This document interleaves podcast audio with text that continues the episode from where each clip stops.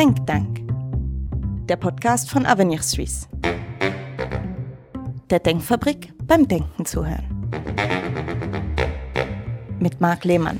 So schnell kann's gehen. Vor einem Jahr riefen der Bundesrat und die Kantone noch zum Energiesparen auf. Ein Blackout drohte diesen Winter. Nun sieht alles ganz anders aus. Die Schweiz hat genug Strom, mehr als genug. Sie kann den überflüssigen Strom sogar ins Ausland exportieren und das in der kalten Jahreszeit. Und in der vermeintlich kalten Jahreszeit, Patrick Tümmler, das ist, glaube ich, gerade der Punkt, oder? Der Winter ist einfach zu warm. Ja, wir hatten natürlich energietechnisch gesprochen durchaus Glück jetzt in diesem Halbjahr. Sprich, wir hatten einen sehr nassen Herbst, das hat die Stauseen gut gefüllt. Gleichzeitig war der Winter sehr milde, das heißt, die Heizleistung war entsprechend gering und die Nachfrage nach insbesondere elektrischer Energie auch. Und das hat dazu geführt, dass wir momentan eigentlich sehr gut dastehen eben auch keine Mangellage in Aussicht. Du hast angesprochen mit dem nassen Herbst und den gut gefüllten Stauseen, auch in den nächsten Monaten, März, April, die ja erfahrungsgemäß eigentlich auch knappe Monate sind, weil die Stauseen leer sind. Das ist jetzt eben nicht so, weil die Stauseen sind gut gefüllt. Ja, normalerweise ist es so, dass gegen Ende der Winterperiode sich die Stauseen geleert haben, weil man entsprechend im Winter mehr Strom braucht. Und wie gesagt, heute ist das so eigentlich, und das ist eigentlich schon der zweite Winter in Folge, dass wir eben nicht außergewöhnlich tiefe Temperaturen hatten und deshalb konnte sehr viel Elektrizität auch eingespart werden. Patrick Tümmler ist Energieexperte von Avenir Suisse. Du hast im Herbst die umfassende Studie Energiepolitik unter Strom publiziert, wo du Lösungsansätze im Spannungsfeld zwischen Versorgungssicherheit, Nachhaltigkeit und Wirtschaftlichkeit diskutierst. Dieses Dilemma, vor dem die Schweiz steht, aber so wie es nun aussieht, steht das mit der Versorgungssicherheit schon mal nicht so schlecht.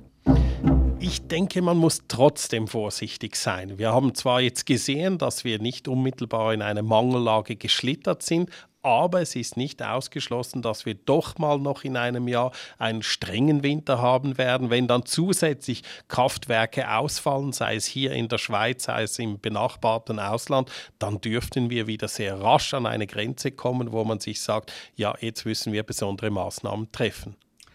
Lass uns die Aktualität etwas einordnen. Diese neuen Zahlen vom Bundesamt für Energie, welche die NZZ am Sonntag publik gemacht hat, eben eben noch die Angst vor dem Blackout und jetzt der Überschuss, das liegt ja nicht nur am milden Winter. Wenn wir jetzt versuchen, weitere Gründe zu finden, wo würdest du ansetzen? Ich denke, was sicher auch eine große Rolle gespielt hat, ist oder sind die anhaltend hohen Preise. Man hat gesehen, dass gerade mit dem Ausbruch des Ukraine-Krieges natürlich die Sorgen sehr groß waren, dass die Energie knapp werden würde in der Schweiz, in Europa insgesamt. Das hat die Preise hochgetrieben und viele haben reagiert, vor allem äh, Geschäfte auf privater Basis, auch Haushalte etc.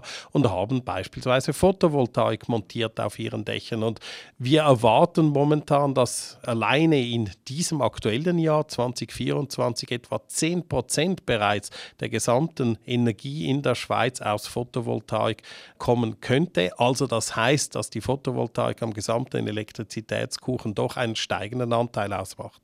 Hätte man das nicht so rasch erwartet? Ich denke nicht, der Treiber waren wirklich die hohen Preise und das hat als Signal gewirkt. Ich vergleiche das immer wieder mit den Anstrengungen des Bundes, die er eigentlich fast seit Jahrzehnten unternimmt, die Personen zu mobilisieren, die Bevölkerung zu mobilisieren, halt entsprechend eben Energie zu sparen und selbst auch eben Photovoltaik zuzubauen mit Förderinstrumenten etc. Ich glaube, das alles war schön und recht, aber was am Schluss wirklich gewirkt hat, waren die hohen Preise auf dem Markt die dazu gezwungen haben, da vorwärts zu machen. Jürg Großen, der Präsident der Grünliberalen, sagt ja auch eben, man spüre schon den Zubau der Erneuerbaren, besonders eben auch die, die Panels, die jetzt überall aufs Dach gepflastert werden. Also auch diese Panels von den Privathäusern, die leisten auch schon einen Beitrag. Auf jeden Fall, denke ich. Natürlich gibt es auch Großprojekte, die diskutiert werden, insbesondere über alpine Solaranlagen spricht man immer wieder. Dort haben wir natürlich ein Problem, dass die nicht so einfach und rasch realisierbar sind. Da gibt es aufwendige Bewilligungsverfahren. Teilweise gab es auch schon Volksabstimmungen in den betroffenen Gemeinden, die nicht immer alle gut ausgingen im Sinne von, dass jetzt gebaut werden kann. Da braucht es einen Vorlauf. Ich glaube, es sind wirklich Tausende, Zehntausende von Einzelentscheidungen und Investitionen, die dazu führen, wie gesagt, dass wir etwa 10 Prozent heute der Elektrizität aus diesen PV-Anlagen gewinnen können. Eben, wenn man jetzt denkt, dass die alpinen Großanlagen nicht so recht vorankommen, aus den Gründen, die du erwähnst, Patrick, und im Kleinen funktioniert es aber. Heißt das jetzt, dass man sich überlegen kann, ja, die Photovoltaik im Unterland zuzubauen und vielleicht sogar auf diese alpinen Großanlagen verzichten zu können, wenn man jetzt zum Beispiel, ich sage jetzt mal, die Autobahn überdacht mit Solarpanels? Ich glaube, es ist nicht substitutiv zu sehen, sondern eher komplementär. Alpine Solaranlagen, die äh, produzieren, vor allem auch im Winter. Sie können dort sehr gut einen Beitrag leisten, während vielleicht das Mittelland unter einer Nebeldecke liegt und entsprechend die Leistung auf den einzelnen Hausdächern eher gering ist oder null ist, was da an Elektrizität produziert werden kann. Also ich würde das nicht als entweder oder anschauen, sondern als auch. Wir müssen alle Möglichkeiten nutzen, um entsprechend Strom zu produzieren in der Schweiz. Immer noch der wichtigste Pfeiler unserer Energie- oder Stromversorgung natürlich, die Wasserkraft. Die leistet auch jetzt wieder die guten Dienste. Die Wasserkraft ist nach wie vor dominierend in der Stromerzeugung in der Schweiz. Äh, regelmäßig etwa 60 Prozent kommen aus der Wasserkraft. Die Wasserkraft ist insbesondere interessant, weil sie sehr rasch abrufbar ist. Die Leistung kann sehr rasch erhöht oder reduziert werden. Sie trägt damit auch wesentlich dazu bei, dass unser Stromnetz stabil läuft, weil das muss immer wieder ausgeglichen werden. Und wer auch dazu beiträgt, dass das Stromnetz stabil läuft, die AKWs, die Atomkraftwerke, die noch bestehen. Also in der Schweiz ist ja erst eines abgeschaltet worden in Mühleberg. Also die, die Kernkraft, die für die Versorgungssicherheit nach wie vor zentral ist. Ja, wir müssen sehen, dass immer noch etwa ein Drittel unserer gesamten Stromerzeugung aus Kernkraft kommt. Und ich denke, die vier verbleibenden Blöcke, die haben gerade jetzt auch in diesem Winter einen entscheidenden Beitrag geleistet zur Versorgungssicherheit. Und es ist natürlich immer eine Frage, wie rasch geschieht der Zubau mit neuen Erneuerbaren, also Windkraft insbesondere und PV. Und wie rasch kann man dann, und das ist ja politisch dann das Ziel, eigentlich auch die Kernkraft abschalten. Ich bin da eher auf der vorsichtigen Seite und sage, man muss wirklich die Kernkraft in der Schweiz so lange weiterlaufen lassen, bis wir eigentlich ganz sicher sind, dass wir sie ersetzen können. Und das kann durchaus noch etwas länger dauern. Und da werden ja auch die Stimmen immer lauter, die sagen, nicht nur die bestehenden einfach weiterlaufen zu lassen, solange sie sicher sind, sondern vielleicht sogar neue Kernkraftwerke in Betracht zu ziehen. Dieser Ausstieg war der voreilig? Ich denke zumindest, dass man gesetzgeberisch eigentlich das verunmöglicht hat, neue zu bauen, hat man sich wirklich auch einen Weg in die Zukunft verbaut. Ich denke, man muss technologieoffen sein, ob das jetzt Kernkraft ist, ob das andere Energieerzeugungsanlagen sind, das sollte wirklich offen bleiben. Ich denke, es ist der falsche Weg, wenn der Gesetzgeber bereits eigentlich auf der Basis einzelner Technologien vorschreibt, was erlaubt ist und was nicht erlaubt ist, solange ja genau das Ganze eben sicher läuft. Der Bundesrat hatte letztes Jahr eine schwere Strommangellage prognostiziert. Die dramatischen Appelle dann auch vom Elkom-Präsidenten Lukinbühl haben wir noch in den Ohren von wegen Kerzen und Brennholz. Auch die Energiebranche hat gewarnt. War das jetzt übertriebene Angstmacherei? Nein, ich denke nicht. Wir waren letztes Jahr wirklich an einem ganz anderen Punkt. Wir wussten im Sommer oder im beginnenden Herbst nicht, wie der Winter sein wird. Wie gesagt, auch damals hatten wir Glück mit einem relativ milden Winter, aber das kann auch wieder einmal kehren. Also ich denke, gerade der Schaden, der eben daraus entstanden wäre, hätten wir hier Abschaltungen haben müssen in der Schweiz, der wäre volkswirtschaftlich immens gewesen. Und deshalb waren diese Vorkehrungen durchaus angebracht. Die Frage ist durchaus gestellt, aber hätte man nicht bereits schon früher bestimmte Vorkehrungen treffen müssen und dann nicht eigentlich sehr, sehr rasch mit eben teuren Kosten das machen, was der Bundesrat schließlich gemacht hat, nämlich solche Notfallreserven oder Kraftwerke entsprechend in kurzer Zeit aufstellen zu lassen. Genau, so ein Beispiel ist ja in Beer im Kanton Aargau. Der Bundesrat setzt in der Not auf diese fossilen Notkraftwerke. Klimapolitisch sind die umstritten und jetzt ist auch rausgekommen, dass eigentlich dieses Gasreservekraftwerk in Beer gar nicht hätte bewilligt werden dürfen. Was ist da falsch gelaufen? Ja, ich denke, das ist einfach aufgrund der juristischen Grundlagen wurde das so entschieden. Ich denke, das ist nicht ein Plebiszit, dass man jetzt einfach sagt, nein, man hätte das gar nicht gebraucht. Also ich glaube, von Bedürfnis her, von der drohenden Mangellage war das durchaus ein rechtzeitiger Schritt. Aber wie gesagt, was ich auch verstehen kann und kritisiere, ist, dass man in der Branche schon lange gesagt hat, man könnte in eine Strommangellage eigentlich geraten, aber der Bundesrat oder insbesondere auch die Politik, das Parlament, nur ungenügend auf diese Signale der Branche reagiert hat. Und da hätte man schon früher eigentlich solche Abklärungen treffen können und vielleicht wäre dann das Ganze auch juristisch sauberer aufgegleist gewesen. Jetzt diese fossilen Notkraftwerke, es bleibt ein heikles Dossier und so ein Kraftwerk, das nur im Notfall läuft, äh, sonst aber eigentlich stillsteht, so ein besonders attraktives Geschäftsmodell ist das auch nicht. Ne?